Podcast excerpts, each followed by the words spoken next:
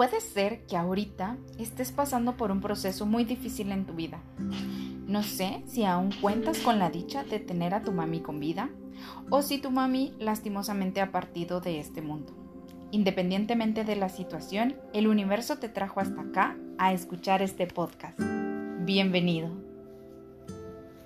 En esta serie de podcast vas a encontrar crecimiento espiritual y personal.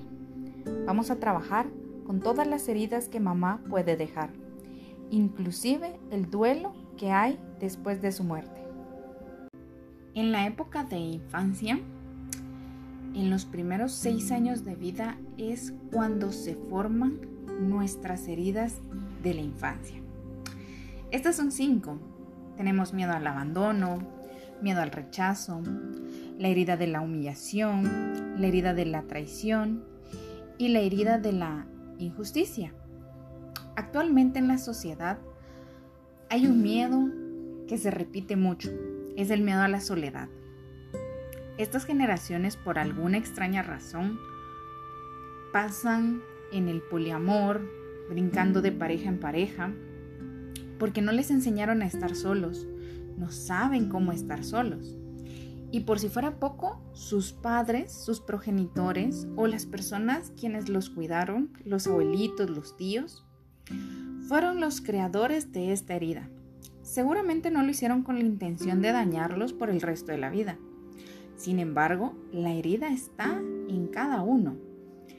Esta herida se crea cuando sentimos que siendo bebés nos abandona.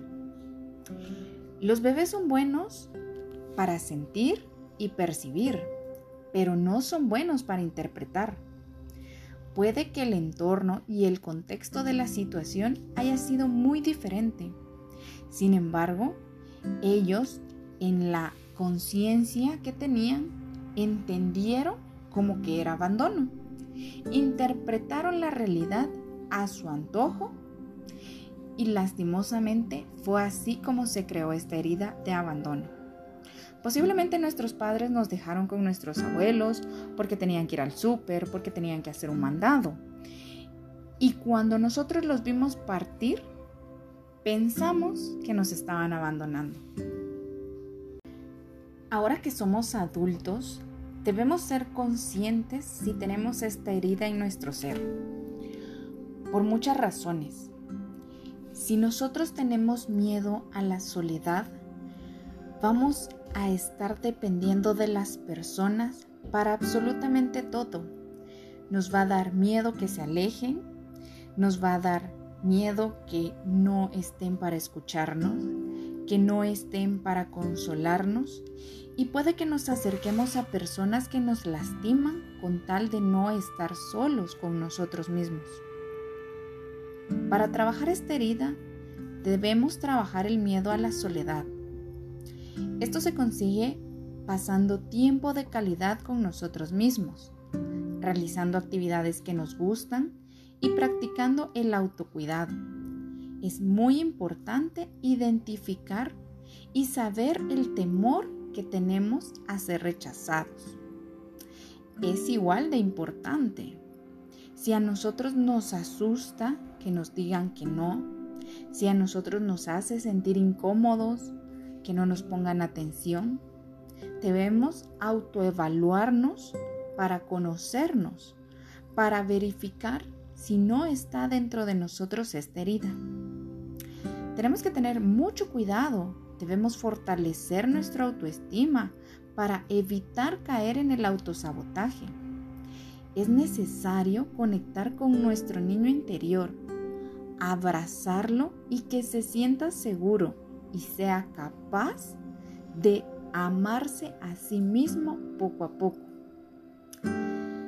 Es importante disfrutar los momentos de soledad con nosotros mismos Ir al cine, por ejemplo, ir a un parque, cocinar únicamente para nosotros, disfrutar de un desayuno en la compañía de nosotros mismos. Es muy importante que nosotros no nos abandonemos a nosotros mismos. Al final de cuentas, nosotros nacemos solos. Algunas personas tienen la dicha de nacer acompañados, que vienen como gemelos, trillizos y demás compañía. Pero la realidad es que cuando morimos, morimos solos. Y aunque no lo creamos, si nosotros tenemos esta herida en nosotros, vamos a tener un miedo terrible a enfrentar la muerte.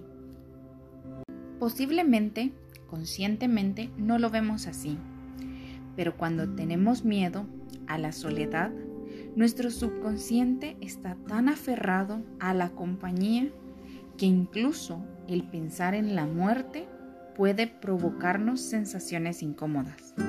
El pensar que nos vamos a ir de este mundo solos puede darnos miedo, puede hacernos sentir mal.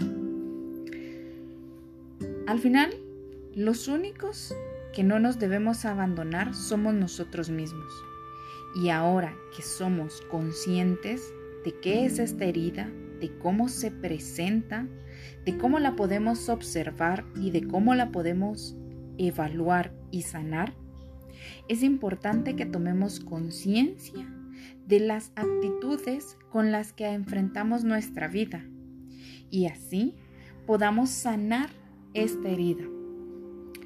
Si no aprendemos a estar solos, vamos a estar brincando de situaciones incómodas a personas incorrectas que nuestra compañía no va a ser agradable. Sin embargo, por el mismo miedo a la soledad, vamos a preferir estar con ese tipo de personas que aunque sean negativas para nosotras o nosotros, nos van a sentir bien. Este ha sido el primer podcast, Herida del Abandono. Ahora que la conoces, evalúala en ti mismo, sánala y crece como persona. Te mando un fuerte abrazo.